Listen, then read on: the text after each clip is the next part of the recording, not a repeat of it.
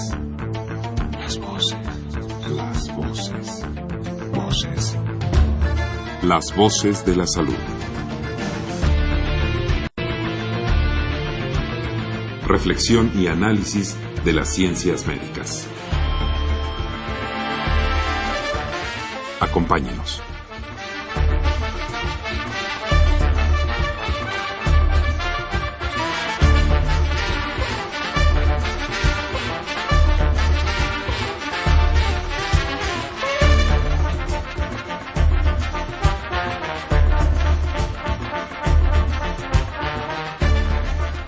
Tardes, estimados radioescuchas. La Facultad de Medicina de la Universidad Nacional Autónoma de México y Radio UNAM tienen el agrado de invitarlos a que nos acompañen en su programa Las Voces de la Salud. Soy el doctor Andrés Aranda Cruzalta y el día de hoy para hablar de enfermedades respiratorias frecuentes en época invernal se encuentra con nosotros la doctora Gabriela Millán Rosas. Como siempre, los queremos invitar a que se comuniquen con nosotros a través del teléfono 55 36 89 89 con cuatro líneas o al 01 800 505 26 88 Lada sin costo.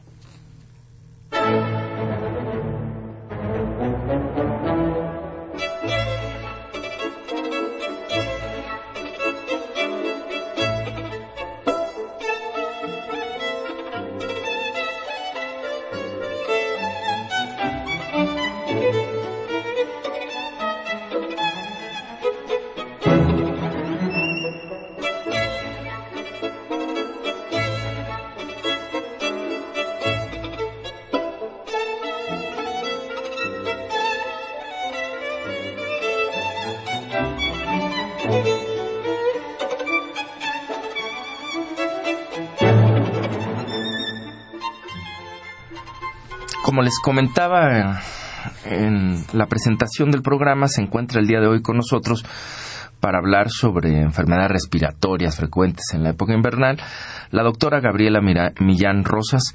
Bienvenida, doctora. Hola, ¿qué tal? Muy buenas tardes. Muchas gracias por la invitación. Es un gusto estar aquí con ustedes. Es un gusto para nosotros que esté con nosotros. Eh, la doctora Millán Rosas es médico cirujano egresado de la Facultad de Medicina de la UNAM. Cuenta con una especialidad en neumología por el Instituto Nacional de Enfermedades Respiratorias y también con una subespecialidad en trastornos respiratorios del sueño. Eh, asimismo, es maestra en ciencias médicas, egresada de la Universidad Nacional Autónoma de México. Actualmente eh, es profesor asociado de tiempo completo en la Facultad de Medicina de la UNAM. Eh, está adscrita a la Clínica del Sueño de la, de la misma facultad. El teléfono de la Clínica del Sueño de la, de la facultad, por quien quiera contactarla ahí en la institución, es el 5623 2690. Repito, 56 23 2690 y el teléfono del consultorio de la doctora si alguien eh, también desea eh, consultarla en algún momento puede hacer eh, solicitar una cita al 46 23 68 16 repito 46 23 68 16 el correo de la doctora Millán Rosas es gaby con y luna jim con doble l arroba hotmail.com. Bienvenida, doctora. Pues, ¿qué son, eh, vamos, en esta temporada todos, querámoslo o no, nos vamos enterando de que, pues, o nos toca enfermarnos o le va tocando a la gente que es muy cercana, es muy frecuente en época invernal, pues, un grupo de enfermedades que, que llamamos enfermedades respiratorias, este, ¿qué son, cómo se clasifican, qué nos puede introducir un poco al tema? Bueno, las enfermedades respiratorias son afecciones de la vía aérea que va desde las fosas nasales hasta los pulmones. Pueden ser ocasionadas tanto por microorganismos, sustancias tóxicas que se encuentran en el ambiente, y ahora últimamente es muy frecuente. ¿Cuáles son, alergias. perdón que la interrumpa, eh, cuáles son estas sustancias tóxicas eh, que, que- que pueden ocasionar eh, este, este tipo de enfermedades? ¿Cuál- Las más frecuentes. Las más frecuentes son pues son eh, en general humos, humo del cigarro, humo ahorita en esta época que queman eh, fuegos pirotécnicos, llantas, todo ese, todo ese ambiente de humos pueden afectar la vía respiratoria y producir eh, enfermedades, ¿no? Enfermedades de la vía respiratoria. También pueden ser causados por alergias. En su mayoría estas enfermedades pues son de corta duración y, y se controlan fácilmente si se atienden oportunamente, obviamente, ¿no? Y bueno, de acuerdo a, los datos que tenemos de la Secretaría de Salud, se considera una de las cinco principales causas de muerte en el país y además también en esta época invernal es la primera causa de consulta y de ausencia laboral. Y ahí la importancia que, que tienen estas enfermedades en, esta época, ¿no? Claro. Invernal. Ahora, eh, en, términos generales, digamos, eh, nos plantea tres grupos, ¿no? Este, de acuerdo, digamos, a su posible teología de la enfermedad, que serían las causadas por agentes infecciosos, eh, por irritantes o sustancias que están en el, en el ambiente, y nos mencionaba también las alergias. Cada una de estas tiene un mecanismo distinto, ¿no? De, para, para producir la enfermedad. ¿Nos podría hablar un poco de, estos mecanismos? Bueno, en general, eh, el que la gente se enferme frecuentemente en esta época de frío, pues es porque en las fosas nasales tenemos cilios, que son pequeñas vellosidades. Con el frío, estos cilios se paralizan. La, importancia de esto es que, bueno, estos cilios, la función que tienen, son los encargados de detener los microorganismos y sustancias al paralizarse no cumplen su función y entonces permiten la entrada de pues de lo que mencionamos microorganismos, sustancias tóxicas a la vía aérea tanto superior incluso en la inferior. Y bueno por otro lado también la mucosa de la de las fosas nasales cumplen otra función que es calentar el aire. Entonces al haber el aire más frío pues hay más dificultad para calentar este aire y este aire pues llega a vía aérea inferior eh, sin calentarse. Entonces, es un mecanismo por el cual provocan eh, las enfermedades. Eso es por un lado. Por otro lado, eh, tienden los pacientes con alergias en esta época también a ser más susceptibles a infecciones virales. En, en esta época también los, la respuesta inmunológica antiviral es menos eficiente en la cavidad nasal, que es por donde entra pues todo, ¿no? El aire y obviamente pues los virus van a entrar con mayor facilidad y alterar eh, pues toda la vía aérea. Claro, esto que nos está comentando me parece fascinante porque pues eh, claro, como médicos pues entendemos mucho de esto que está mencionando, pero en términos generales cuando no tienen una formación eh, pues anatómica tan especializada en el sentido que sea este pues uno se imagina bueno pues sí entiendo que por la nariz entra el aire que llega a los pulmones. Y uno se imagina que eso pues es como un tubo que lo va llevando el aire de, la nariz y mientras uno respira y llega ahí al pulmón y se acabó el problema. Sin embargo eh, es mucho más sutil y esto es lo que está dejando ver con lo que nos menciona ahorita pues todo este mecanismo no eso no solo es un tubo efectivamente hay pues una serie de células y de capas que en fin no no vamos ahorita a, a necesariamente a recordarlas todas pero efectivamente tiene muchas funciones todo, esa, todo ese trayecto. En primer lugar, pues creo que lo que es muy interesante que, nos hace recordar con lo que dices, que no es un tubo recto, ¿no? Es decir, tiene... Eh, hay una serie de eh, curvas, ¿no? Lo que le va dando mayor longitud, de cavidades. Eh, sí, las cavidades, obviamente, como digo, pues están revestidas por algunas células que se encargan, obviamente lo que dijimos, sus funciones principales es retener eh, los microorganismos, sustancias. Y que lo hace con un mecanismo muy interesante, ¿no? Porque es, ahí son varios grupos celulares, ¿no? Algunas producen moco, que todo el mundo conocemos, este, y otras las células ciliares, ¿no? que, que, estaba mencionando, de barrer ese moco. Y ese es el mecanismo, con, o sea, el moco atrapa muchas de estas sustancias y esas células ciliares eh, lo van barriendo, ¿no? Digamos, ¿no? Este, eh, y, al mismo tiempo hacen La otra cosa, la gran vascularidad, ¿no? También, que es el otro, la otra cuestión que nos está mencionando, en ciertos trayectos por lo menos, que efectivamente, ¿cuál es la importancia de esto? La función, decía, para calentar el aire, ¿no? Este, hace que el aire no entre, digamos, de manera tan directa, eh, va recorriendo ese trayecto y al ponerse en contacto con, con, o estar más cercano al contacto con los vasos sanguíneos, esto permite, ¿verdad? Que se, se caliente un poco Esto el permite aire. que se caliente el aire, pues es una de las funciones, ¿no? Que va a tener la, la cavidad nasal para que el aire se caliente y ese aire que llega a los pulmones pues llegue a una temperatura adecuada. más adecuada. Y la temperatura, entiendo también, eh, por otro lado, sabemos, pues nuestras células funcionan muy bien, digamos, en ciertos rangos de temperatura, ¿no? Esto el público en general nos lo puede entender, de ahí la delicadeza, por ejemplo, de que a veces pues nos preocupamos pues casi lo más frecuente es cuando nuestros pacientes tienen fiebre no este porque después de ciertos grados de temperatura los mecanismos celulares ya no funcionan de manera adecuada o completa. Lo mismo ocurre aunque es mucho más raro la experiencia pero ocurre con el congelamiento no sé si lo conocemos como médicos. Ok, sí. Y bueno, ya de esto, pues eh, existe estas enfermedades a, a distintos niveles de la vía aérea, como mencionamos.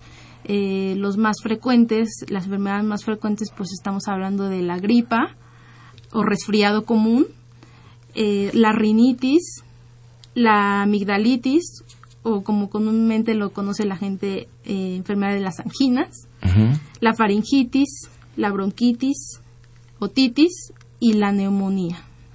Estas, todas estas son, digamos, las grandes enfermedades de este aparato respiratorio que tendrían estos mecanismos generales que estábamos comentando hace un rato como su, su causa o como parte, más que una causa directa, como parte de su fisiopatología. Eh, y estas mismas que nos acaba de mencionar también se dividen eh, a veces entre, o antes se acostumbraban, no sé si todavía los ustedes los especialistas sigan manejando, digamos, esta división entre enfermedades del tracto superior e inferior, ¿no? Eh, nos, ¿Nos podría platicar? Vía aérea esto? superior, pues estamos hablando de la gripe o resfriado común, eh, la rinitis, amigdalitis, eh, la otitis. Vía aérea inferior, principalmente lo más frecuente es la neumonía. Y mencionaba hace rat- un rato algo importante, que en general si son diagnosticadas a tiempo y tratadas adecuadamente, no suelen presentar complicaciones. Sin embargo, no son enfermedades separadas, nos puede conducir a otras de las que está mencionando o a otras complicaciones. Eh, como cuáles o, o cuál- cuáles son los principales problemas de no diagnosticar De y tratar a- de atenderse a tiempo, sí. Bueno, pues sería, primero que nada, pues pueden ocasionar complicaciones pulmonares, las de vía aérea superior pueden complicarse con vía aérea inferior, complicaciones pulmonares, en este caso por la neumonía, e incluso eh, pues causar hasta la muerte, ¿no? Si no son atendidos a tiempo y adecuadamente, ¿no? Por un médico, eh, porque muchas veces los pacientes acuden o se automedican. Ahorita vamos a hablar de, de las de las recomendaciones, que no es automedicarse, pero bueno, eh, incluso pues pueden llegar a esto si no son tratadas a tiempo. Y particularmente, lado- perdón, particularmente son más sensibles algunos grupos de edad, ¿no? Para que se compliquen. Sí, que sería el caso de los niños, por ejemplo, Sí, sí, si bien las enfermedades afectan a todos los grupos de edad, pues van a ser más vulnerables los niños y las personas adultas mayores. También hay otra entidad, por ejemplo, en los niños menores de dos años, que se llama bronquiolitis, y es frecuentemente causado por un virus, el virus incisional respiratorio, eh, y bueno, en- especialmente en este grupo de edad, ¿no? En, en niños menores de dos años. En general, pues todas estas enfermedades que mencionamos, pues es en, en, en la población en general, pero son más susceptibles, como vuelvo a repetir, en adultos mayores y en niños, ¿no? Se puede presentar a toda edad eh, estas, estas, estas alteraciones, estas enfermedades. ¿Cuáles son los principales signos, síntomas que nuestros radioescuchas pueden decir, bueno, si tengo esto, si me está pasando esto? De algunas son muy comunes y creo que la mayoría los podemos identificar, pero algunas otras quizás no lo sean tanto, ¿no? Sí, por ejemplo, la gripe o resfriado o rinitis, pues lo más común es pues la congestión nasal, el estornudo, lagrimeo, a veces dolor de cabeza, disminución del olfato y del gusto, puede haber fiebre, dependiendo de cada, de cada este, persona, y malestar en general. ¿okay? Cuando hablamos ya de una amigdalitis, faringitis, pues se, agrega además también eh, dolor en la garganta, también puede o no haber fiebre, tos, y cuando hablamos ya de una complicación como es la neumonía, pues son pueden estar presentes todas las anteriores y además dificultad para respirar. Son datos de que pues hay que acudir con el médico. Muy bien. Y ya en cuanto a, ya digamos, la parte médica, eh, yo le quise hacer dos preguntas. ¿Cuáles son por un lado, cómo se va haciendo el diagnóstico y evidentemente, como estamos hablando de un grupo de enfermedades grande, pues cómo se va estableciendo también el diagnóstico diferencial entre unas y otras, ¿no? Porque no son eh, y pueden confundirse a veces o pueden, como ya decíamos, traslaparse y complicarse, ¿no? Este, eh, lo que representa pues un reto para, para el médico tratante. ¿Cuáles son estos estos medios diagnósticos que, bueno, como ya bien mencionas, eh, los síntomas pues pueden ser en todas lo mismo. En, bueno, en, el caso de vía aérea inferior pues se agrega lo que ya habíamos dicho. Lo importante de todo esto es una buena historia clínica, la exploración del paciente, los síntomas que tiene. En el caso de, los, de las enfermedades ya de vía aérea baja, y me estoy refiriendo a neumonía, pues sí es necesario cuando sospechamos clínicamente que existe, tener eh, una, una ayuda diagnóstica como lo es la teletórax placa de tórax para ayudarnos a diagnosticar esta, esta enfermedad y en el caso que mencioné hace rato, la sinusitis, también nos apoyaría el tener una tomografía de senos paranasales. Muy bien.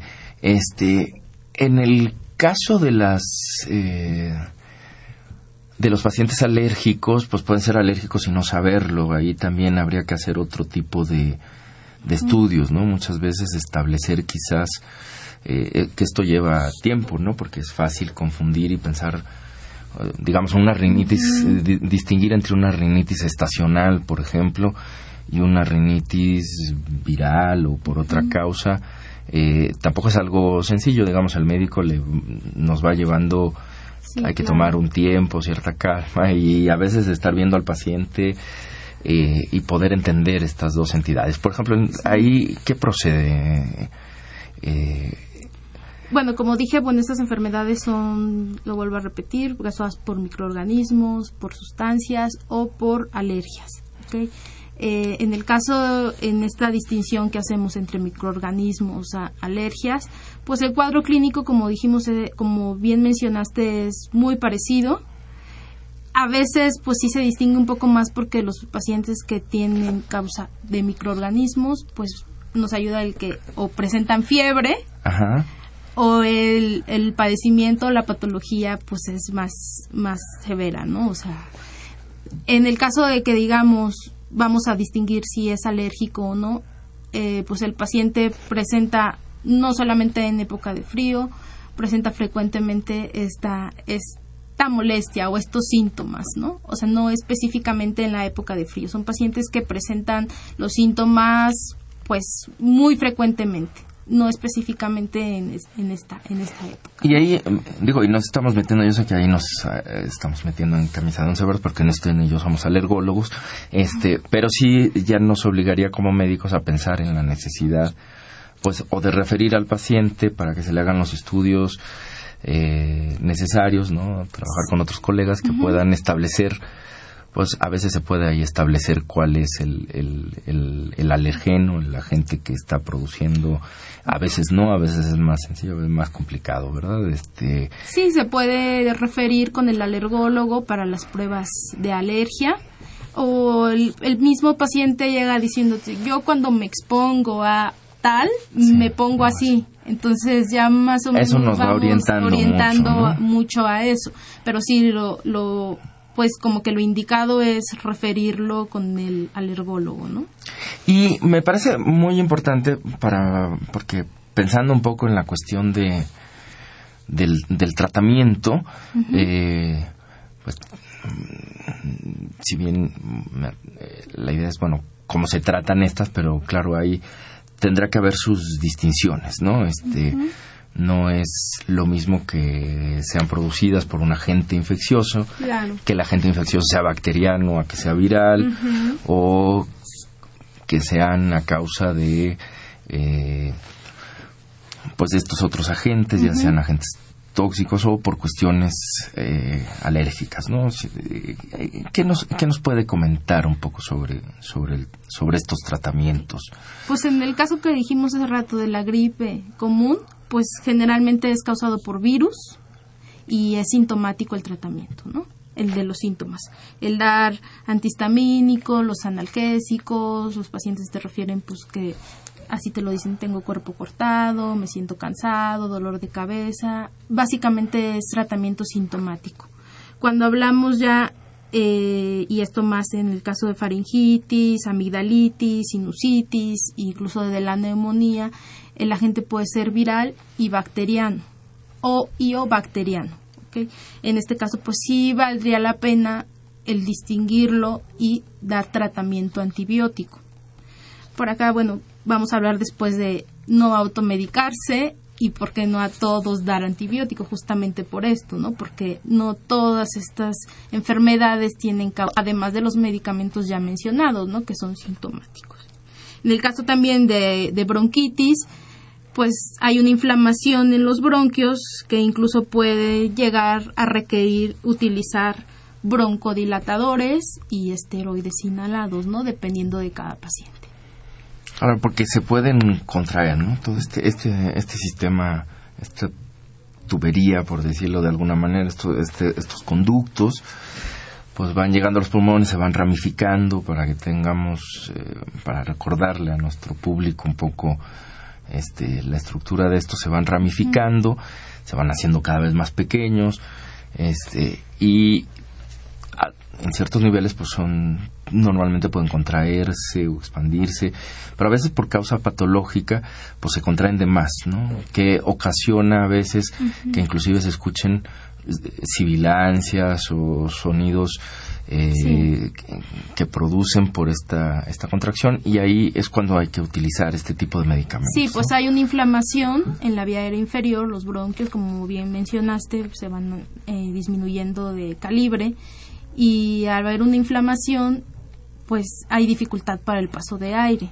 Y como bien mencionaste, muchos pacientes llegan diciendo, es que me silba el pecho, los silbidos que dicen que son sibilancias, justamente lo que lo que mencionamos, ¿no? En este caso, pues sí habría que utilizar otros medicamentos de los que mencionamos hacer. Eh,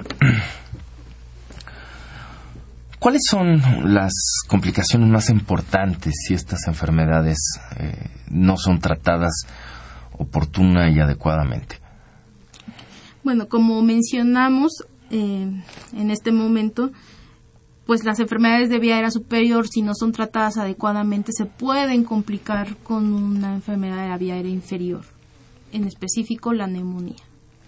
Eh, entonces, pues bueno, esto que si no es tratado a su vez, como dijimos hace rato, ¿no? si no es tratado adecuadamente.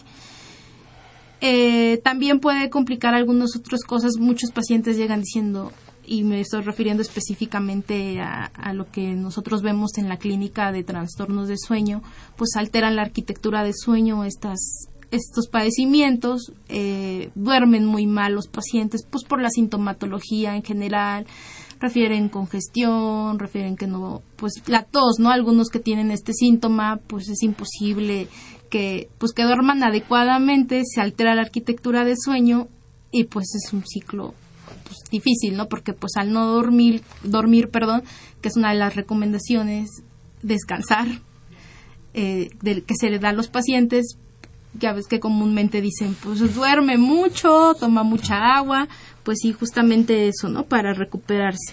Y también otra complicación, eh, me refiero también a trastornos de sueño, pues los pacientes que son roncadores, pues roncan más. Eh, la apnea de sueño también se complica o es mayor esta, estos periodos de apnea que son paradas de respirar durante la noche, pues se complican aún más eh, con las enfermedades eh, de la vía respiratoria, porque bueno, finalmente es por donde pasa el aire hasta los pulmones, ¿no? Entonces también por ahí este, hay complicaciones en ese sentido. Eh, que es, es muy interesante también, ¿no? Porque pareciera una complicación menos son de las que hablamos a veces menos, eh, digo, siempre hablamos más de las complicaciones bacterianas, de la muerte. Sin embargo, esto, eh, los problemas de sueño eh, afectan de manera importante la calidad de vida de quien está padeciendo esto, ¿no? De manera muy seria, porque si se va volviendo crónico, que sería el otro problema, ¿no? La cronicidad a la que pueden alcanzar todas estas situaciones, pues eh, tiene muchas repercusiones en cuanto a la, la, calidad de vida del paciente y muchas veces de también de sus familiares, ¿no? Este, ¿nos podrías hablar un poco de estas de estas complicaciones? Eh, sí, bueno, eh, como digo, como bien les dije, pues los trastornos de sueño, y me estoy refiriendo específicamente a ronquido y apnea de sueño, eh, se producen por una, una, alteración en el paso del flujo de aire, disminución en el flujo de aire. Algunos pacientes eh, se complican más, y me refiero a las enfermedades de las que estamos hablando, por ejemplo, la rinitis.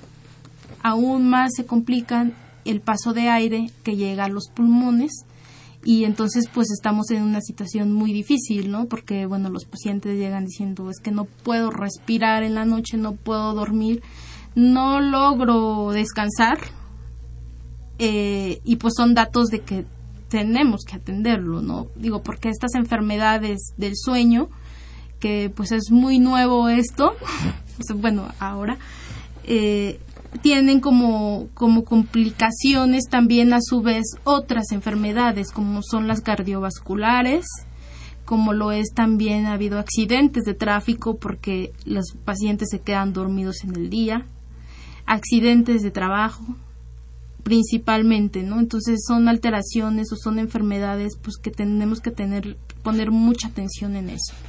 Pues si contamos con tiempo me dará gusto si podemos regresar más tarde también al tema este, en, regresando a las enfermedades eh, de vías respiratorias que son frecuentes en esta enfermedad, ya comentabas algo, pero no sé si quisieras profundizar. ¿Por qué no deben de tratarse todas con antibióticos? Ok. Eh, bueno, ¿por qué? Pues muchas veces nos automedicamos o muchas veces eh, las, las, los pacientes se automedican y pues erróneamente porque como ya mencionamos, no todas estas enfermedades tienen origen bacteriano, ¿no? Por lo cual, obviamente, no está indicado en todos utilizar antibióticos. Entonces, bueno, esto ¿qué nos afecta o qué o por qué no? Pues es innecesario el tratamiento antibiótico en algunos pacientes porque como ya dijimos, no todos son origen bacteriano. ¿Y qué consecuencias nos da esto? Pues nos va a llevar a mayores costos económicos, efectos secundarios, produciendo resistencias antibióticas. De hecho, bueno, la, el Centro Europeo de Prevención y Control de Enfermedades reporta que al menos 25 mil personas fallecen cada año a consecuencia de infecciones por gérmenes multiresistentes. Entonces estamos también ante un problema de salud pública. Esto, bueno, ya lo retomó la Secretaría de Salud solicitando recetas, ¿no? Que antes se vendían libremente el antibiótico y ahora están tratando de controlar esto de la automedicación, especialmente en este caso de los antibióticos. Claro. Esto tiene que ver con un mecanismo evolutivo, ¿no? De los propios gérmenes, ¿no? Para que nos entienda un poco el público qué es esta resistencia pues se replican mucho más rápido de lo que nos reproducimos los seres humanos, este y más rápido de lo que se reproducen los conejos. Entonces, o sea, en unas pocas horas pues tenemos nuevas generaciones de, gérmenes.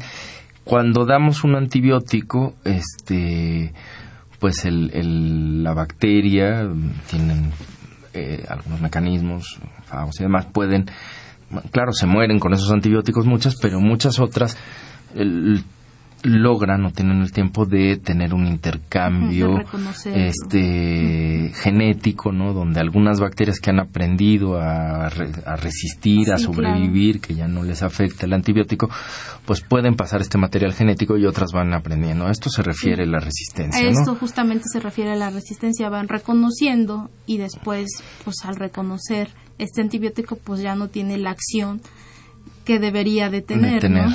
Y en buena medida entonces el uso indiscriminado a veces de estos antibióticos es lo que ha llevado a, a que aumenten eh, estas resistencias bacterianas, ¿no? Este y este es quizás uno de los de las razones.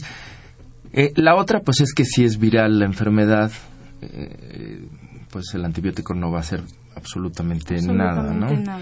Este, se requieren otro tipo de, de tratamientos, pero no el, no, no el antibiótico.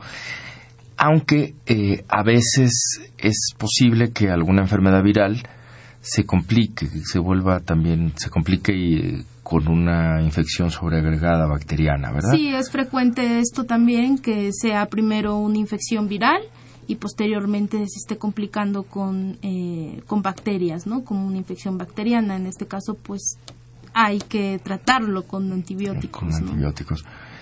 Bien, eh, esto, no sé si quieras agregar algo sobre los tratamientos de estas, de estas enfermedades.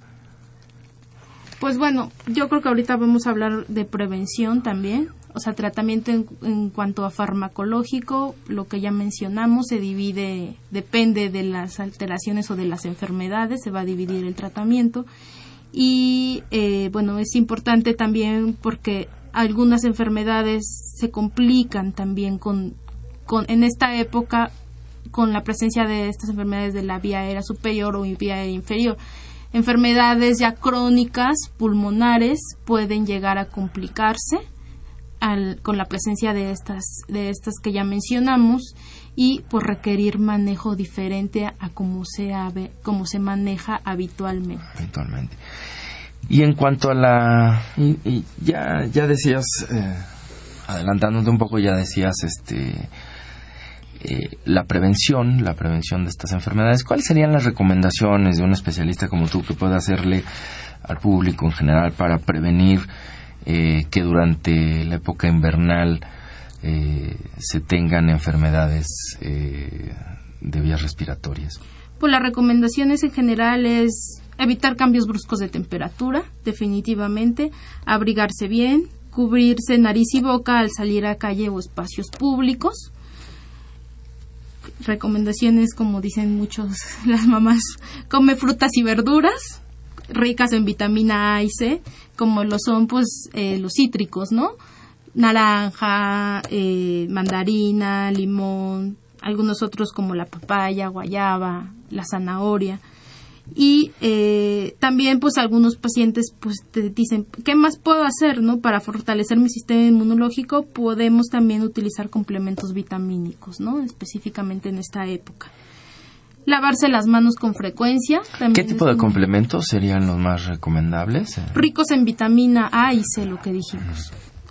Lavarse las manos frecuentemente, en especial después de tener contacto con personas enfermas. Muchas veces, y así llegan los pacientes, quien les llevó el contacto, quien les llevó el contagio, son muchos los niños de los kinder, primaria, son los que nos transmiten y más a las personas adultas, ¿no? Entonces se recomienda también en personas adultas, si tienen un niño en casa enfermo, pues tratar un poco de no, pues de ser un poco la separación, ¿no? Porque tienen mucha susceptibilidad a contagiarse. Evitar saludar de mano y de beso, cuando fue la epidemia de influenza, pues era así de que no de mano, no de beso, no sé si lo recuerdas, eran las recomendaciones en general, no saludar de mano y de beso. Si la persona eh, se encuentra enferma, también evitar acudir a sitios concurridos. Y eh, cosa muy importante, hacer énfasis en que si van con el médico y el médico determina un tratamiento, concluir el tratamiento como está indicado, como está prescrito Muchos pacientes también al segundo día de que están con el tratamiento, por ejemplo, volvemos a los antibióticos, al segundo día se sienten perfectamente y dicen, ah, ya me curé, ya no quiero tomar. Muchas veces pasa esto. Entonces, las recomendaciones de, si ya tienen un tratamiento médico, evitar eh, cortarlo. Muy bien, este punto me parece muy importante. Yo quisiera que regresáramos con esta situación de distinguir entre lo que es la curación clínica, sintomática y la curación eh, microbiológica. Eh, vamos a hacer una pausa y volviendo de la pausa retomamos el tema.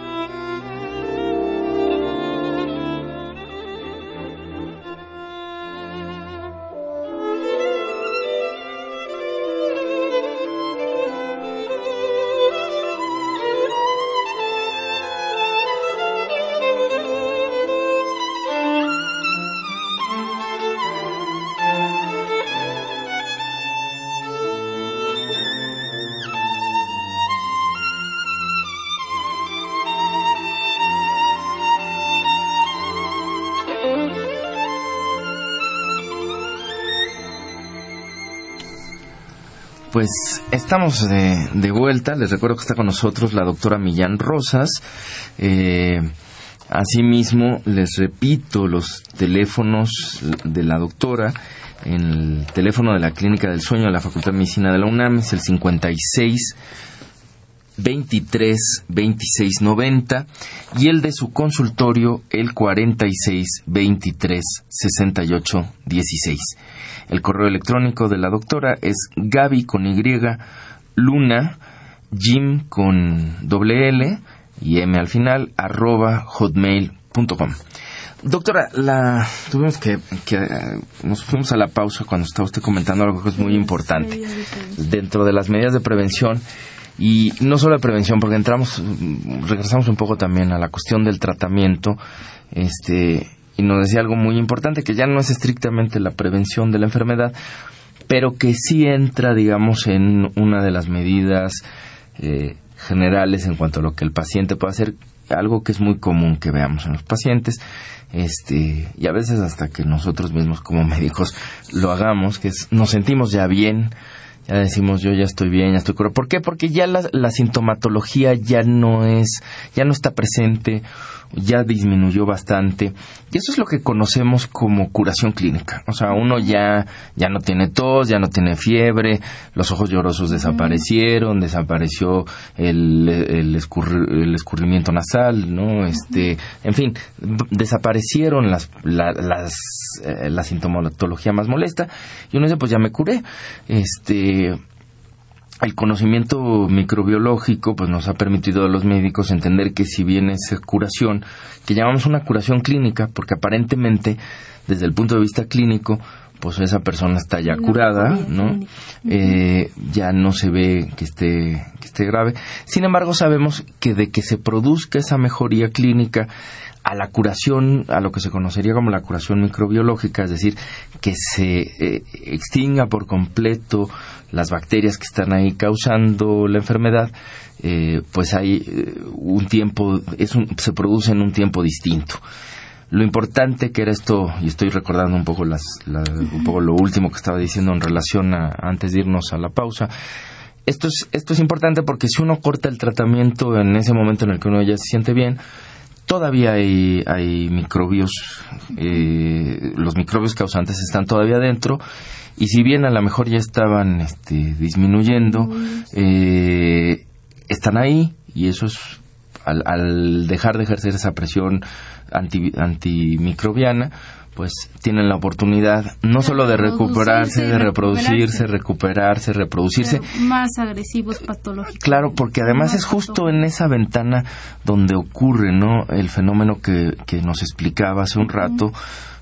de, de, la resistencia bacteriana, ¿no? Es, es ese momento en el que, pues aquellos que no habían pues son los últimos, son los más resistentes y justamente esos que son los más resistentes eh, logran como eh, esos mecanismos de resistencia los perfeccionan, los transmiten a los demás y se reproducen haciendo, habiendo perfeccionado estos, estos mecanismos. Y, incluso más agresivos. Claro. incluso pueden llegar a ser todavía más patógenos y causar más, bueno, como digo, más agresivo. Y, y, eso a veces da la impresión de una recaída, ¿no? De que el paciente ha tenido una recaída ocho días después. Pues en realidad es muy probablemente muchas de estas veces se trate de que el tratamiento pues no se, no fue completo. Exactamente, que no cumplió el tratamiento completo y, y, el paciente recae. Recae. Y otra complicación, las, ahí es donde viene, nada más retomando un poco la cuestión del del, de estos tratamientos, cuando recaen estos pacientes, justamente vuelven a tomar el mismo antibiótico y muchas veces ya se observa que ese antibiótico ya no tiene el mismo efecto, ¿no? Este, el efecto de mejoría que había estado presentando, ya no, porque ya lograron la resistencia a estos microbios, ¿no? Y obliga a los médicos, nos obliga, a veces a, a, ciertas situaciones, el antibiótico, ¿no? Y ese cambio normalmente es por antibióticos más agresivos, eh, o sea, va, se inicia una escalada. Decimos, ¿no? Vamos escalando el, tratamiento antibiótico y pues que finalmente nos lleva a lo que yo decía ahorita y los datos, ¿no? A una multiresistencia a final de cuentas. La otra otra situación también producen, este digamos es uno de los fenómenos de interrumpir el tratamiento. Otros, otros problemas eh, que pueden dar también complicaciones a nivel de otros aparatos y sistemas, ¿no? Sí, probablemente, o sea, al, interrumpir este tratamiento, pues en todo el organismo, estos, estos organismos se pueden evadir o irse a otro órgano y atacar. Claro, quizás el ejemplo ahí más pertinente sea el de la fiebre reumática, ¿no? Le parece como una complicación a veces. Sí, complicación de enfermedad de vía aérea que complica otro órgano. Ajá. Y, y muchas veces por precisamente por no llevar un tratamiento antibiótico, oportuno, oportuno y adecuado, y, completo. Y, que completen el, el, esquema antibiótico, ¿no? Como lo indicamos. Algo más sobre la prevención que, que nos quiera. Sí, bueno, también es importante, como vuelvo a retomar lo del sueño, pues descansar, ¿no? Descansar, tener un sueño adecuado, tomar abundantes líquidos, eh, dejar de fumar. Si la persona está enferma, pues obviamente lo indicado es que deje de fumar o a veces los niños que están en un ambiente de los padres fumadores también pues está contraindicadísimo, ¿no? Que un niño con, un, con una enfermedad respiratoria esté cerca de, de gente fumadora, ¿no? Y también, bueno, una de las acciones de prevención es la aplicación de la vacuna contra influenza, la cual pues está indicada en grupos de riesgo, como lo son, vuelvo a mencionar, niños menores de dos años, también prioritariamente en pacientes que presentan problemas respiratorios crónicos, como lo es la bronquitis crónica o enfermedad pulmonar obstructiva crónica o EPOC, asma, fibrosis pulmonar, algunas enfermedades congénitas, congénitas perdón, cardiovasculares, enfermedades metabólicas, pacientes con diabetes, enfermedades renales crónicas, las mujeres embarazadas y personas mayores de 65 años. En todos estos grupos está indicado vacunarse contra influenza. Esta vacuna pues es gratuita por la Secretaría de Salud y se empieza a distribuir meses antes de entrar justamente al, al invierno, aproximadamente entre octubre, a veces hasta noviembre están disponibles estas vacunas en el centro de salud con un los pacientes que presentan, que ya mencioné todas estas enfermedades, pacientes de riesgo, pues tienen prioridad para ser vacunados eh, con esta vacuna contra la influenza.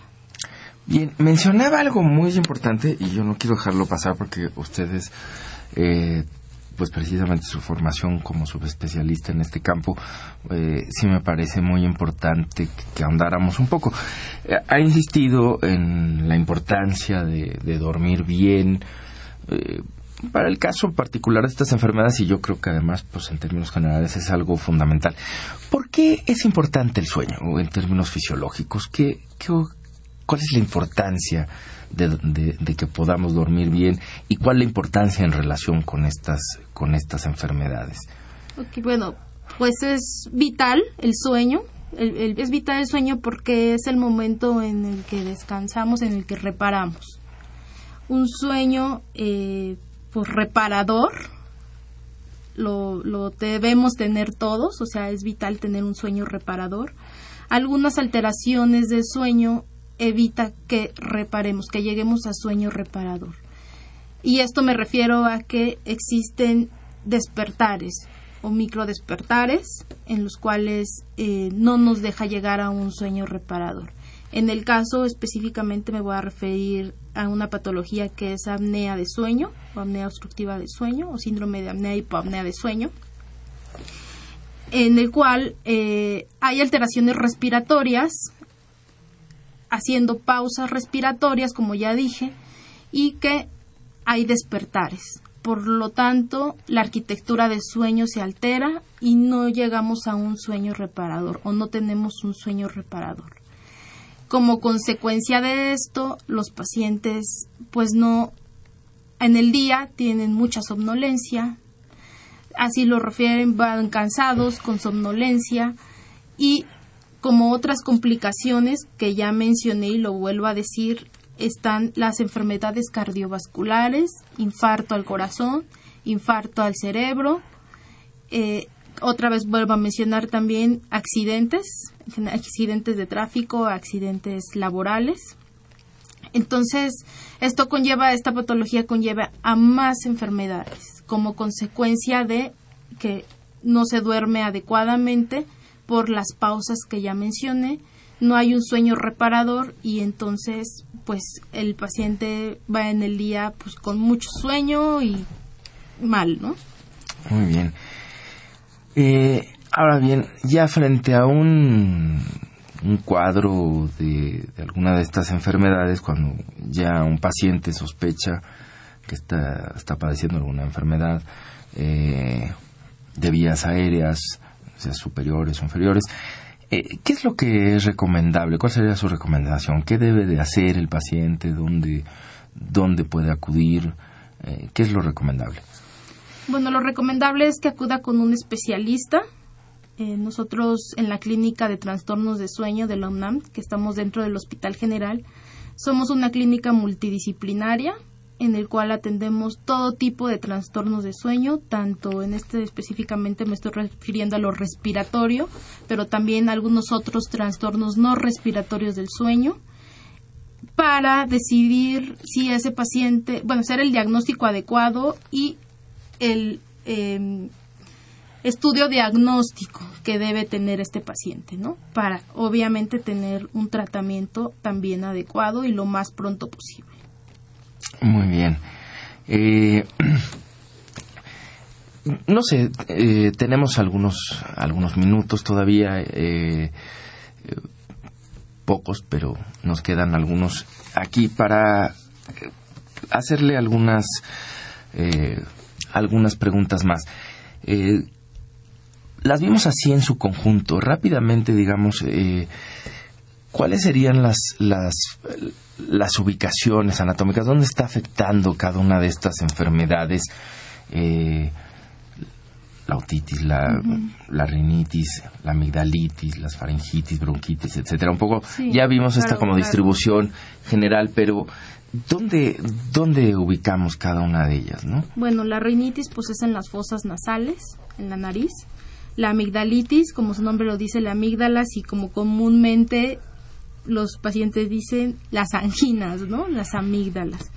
Eh, la bronquitis, pues en los bronquios, vía aérea inferior. La otitis en el oído, específicamente. La sinusitis, eh, pues también en vía aérea superior y es una afectación de los senos paranasales. Son cavidades que tenemos alternas a eh, las fosas nasales o a la nariz en los cuales se inflama, ¿no? Todo esto de itis pues es inflamación de cada uno de los órganos que ya mencionamos, ¿no? Eh, un poco nada más para que nos quedara, porque de repente puede ser como mucha, muy confusa. y la neumonía, la, terminología, pues, en los pulmones, ¿no? O sea, ya en el parénquima pulmonar, que es la parte final de la vía aérea, como ya mencioné hace rato. Muy bien. Eh, no sé si quisiera hacer alguna reflexión final, este. Ok, sí. Pues en, haciendo rápidamente un recuento de lo que lo de lo que dijimos, pues es muy importante acudir, eh, no automedicarse en este caso de las enfermedades. Eh, los, los grupos de riesgo, principalmente, tener pues mucho cuidado con los niños y los adultos mayores ya dimos las prevenciones, bueno, las medidas de prevención y pues más que nada, como les digo, no automedicarse, ¿no? No automedicarse, eso es muy importante porque el automedicarse puede llevar a una complicación mayor, que ya lo mencionamos, incluso hasta la muerte del paciente. También otra cosa que no mencionamos es que per se estas alteraciones pueden complicar otras enfermedades eh, que ya están diagnosticadas de pues de pulmón, ¿no? En este caso específicamente, como ya mencioné, enfermedad pulmonar obstructiva crónica, asma, pueden hacer que se agudice estas que se agudicen estas enfermedades en esta época y requieran un manejo distinto, requieran un manejo diferente para estas enfermedades.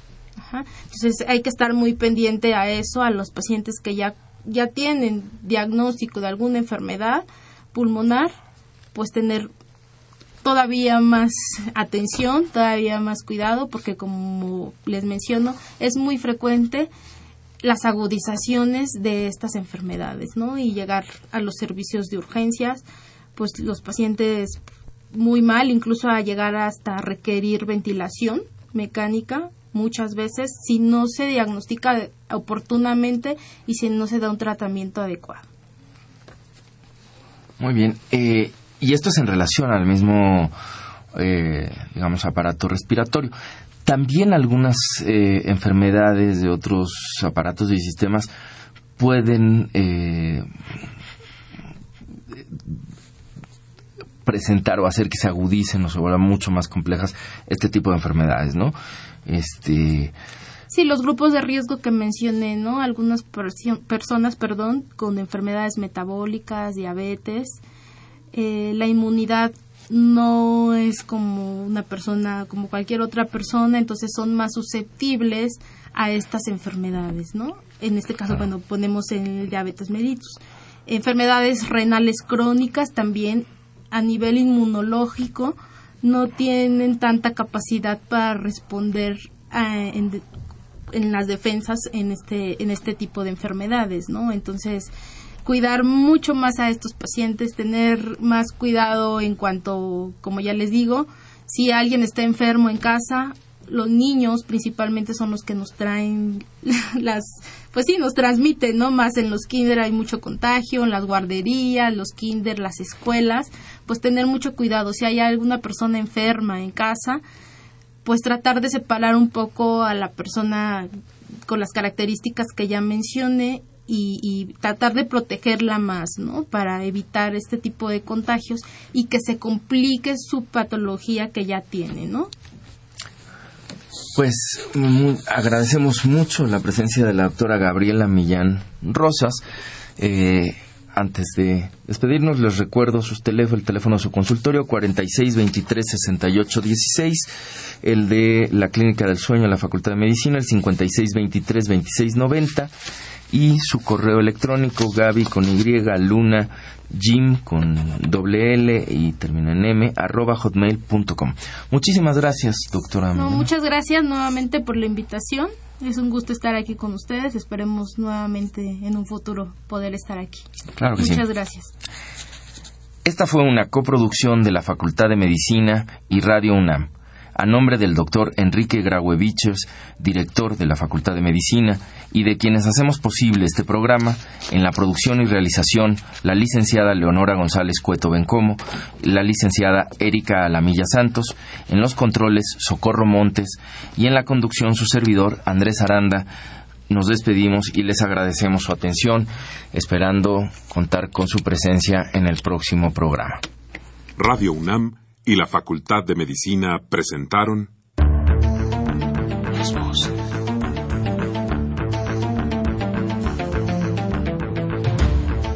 Voces. Las voces. Las voces. Voces.